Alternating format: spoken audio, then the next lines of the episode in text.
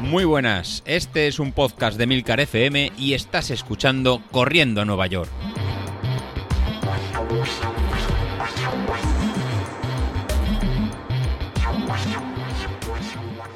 Hola a todos, muy buenos días y bienvenidos de nuevo al podcast de los viernes, vuestro episodio favorito de la semana. Y el otro día decíamos que cómo no iba a ser el favorito si los demás estaban dando mus. Y esta semana lo mismo, macho. Al final, menos mal que, queda gente seria como yo, porque si no, esto no tiraba ni para Dios. Pero bueno, aquí estamos una semana más, chicos. Y bueno, esta semana mm, a mí me falta un poco de vidilla en el grupo. No sé qué está pasando, pero habla menos gente de la que hablaba antes. Eh, yo creo que antes pues teníamos ahí, incluso había algunas de, las chicas estas que, que, estuvo entrevistando Bilito y demás, y han desaparecido. A ver, ¿qué os pasa? ¿Dónde estáis? ¿Qué, qué estáis entrenando de tapadillo. Eso no vale, ¿eh? que luego nos pegáis hachazo en las carreras, en las marcas las batís, así sin avisar y uno se lleva cada sorpresa que para qué. Yo por mi lado estoy haciendo lo que toca. O sea, esta semana he cumplido todo, excepto el martes. Creo que el martes, el martes no pude salir. Tenía mucho trabajo por la mañana y en lugar de, pues eso, luego ir corriendo un poco más estresado, decidí levantarme a las seis y media igual, para no perder la costumbre, pero quedarme trabajando. Entonces, pues sí, adelanté un montón de cosas y luego el día fue un poco mejor, pero ya no pude encajar la, tirada. Ya sabéis que yo si no la encajo a las seis y pico de la mañana, luego se levantan los niños, tengo un montón de trabajo, por la tarde que si extraescolares, para arriba y para abajo y tal, y al final siempre se me complica el día. Pero bueno, el resto bien, el gimnasio sigue funcionando bien, la dieta, ni idea, yo estoy haciendo todo lo que me dicen, más o menos voy cuadrando ahí las calorías diarias, el balance entre proteínas, grasas, eh, carbohidratos y tal, pero ni idea, como sigo sin tener báscula, no, sé lo que peso. Y por el otro lado, lo que es la carrera, eh, bien también. Eh, ayer tuvimos la sesión de cuestas en zona 5, que tengo que reconocer que esta vez sí que se me hizo larga, pero también tengo que reconocer que esta vez fui a tope. O sea, a mí me daba igual la zona que dijera Street. Yo lo que hice fue esos 30 segundos de 10 o sea, 10 series de 30 segundos encuestas los hice a tope, o sea, todo lo que daba. Y además me salieron en progresivo, porque como sabía que eran 10, pues intenté ir guardando un poquito y al final la verdad es que salieron bastante bien. Pero Street no me ha regalado nada, no me ha regalado potencia para arriba. Sí que es verdad que bueno, estos días ya sabéis que como voy intercalando correr con gimnasio, pues Street dice que, que, vale, que sí, que estoy entrenando, pero que no estoy entrenando tanto como yo pienso, que, que, los entrenamientos son un día sí, un día no, el martes también fallé, o sea, yo tenía tres días no, y que bueno, que tampoco me estoy matando. No sé, mm, yo ya os digo, es la misma duda que os comentaba la semana pasada, no sé si fiarme de, de más de Training Peaks, que ahí sí que sube todo, pero claro, no tienes un pronóstico de carrera, o qué, yo me imagino que en algún momento se irá calibrando el street este. Ya veremos, ya veremos. Yo os contaré con, con cada cambio que haya en el cacharro.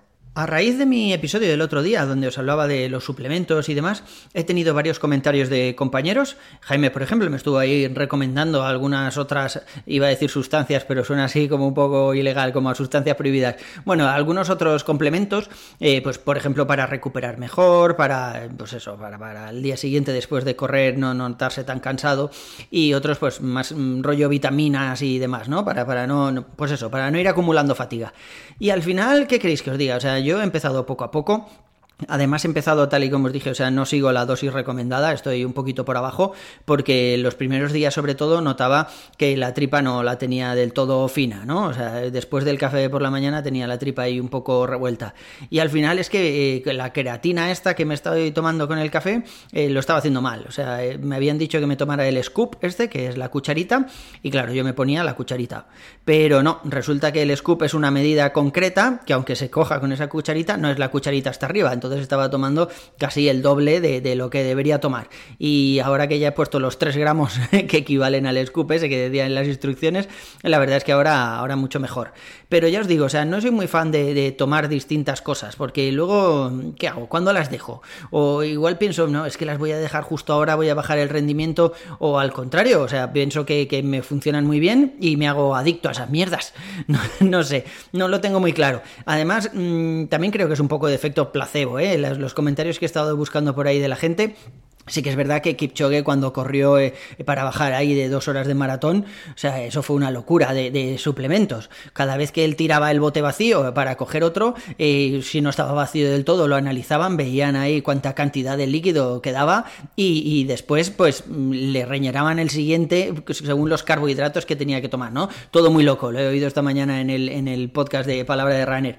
Y la verdad es que, que, no sé, o sea, deben ser muy importantes y gente tan profesional como Kipchoge y demás están utilizando estos suplementos, además incluso en la misma carrera, deben ser muy importantes, deben hacer algo al cuerpo.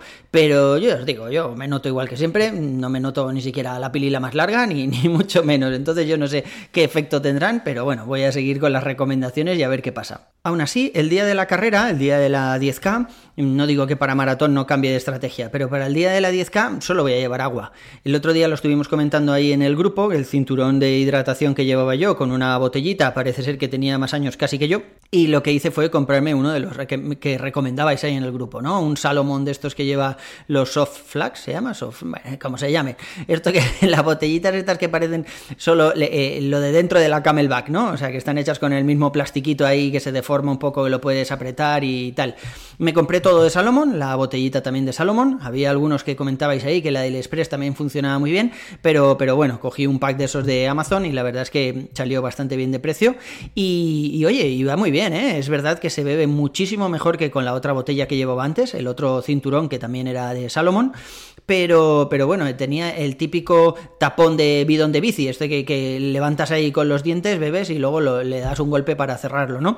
Este no, o sea, este apretas con los dientes y directamente sale agua y en cuanto dejas de apretarlo, pues se, se cierra, ¿no? La botellita, no, no tienes tú que hacer nada. Y la verdad es que es muy cómodo. Pero ya os digo que en el día de la carrera, en el día del 10K, en caso de llevar algo, solo voy a llevar agua. Y depende de, la temperatura que haga, porque yo creo que para 10K, mm, no sé, mm, si tengo que beber agua, será poquita. Tampoco, no sé, no sé, lo tengo que ver, ¿no? Tengo que ir haciendo distintas pruebas.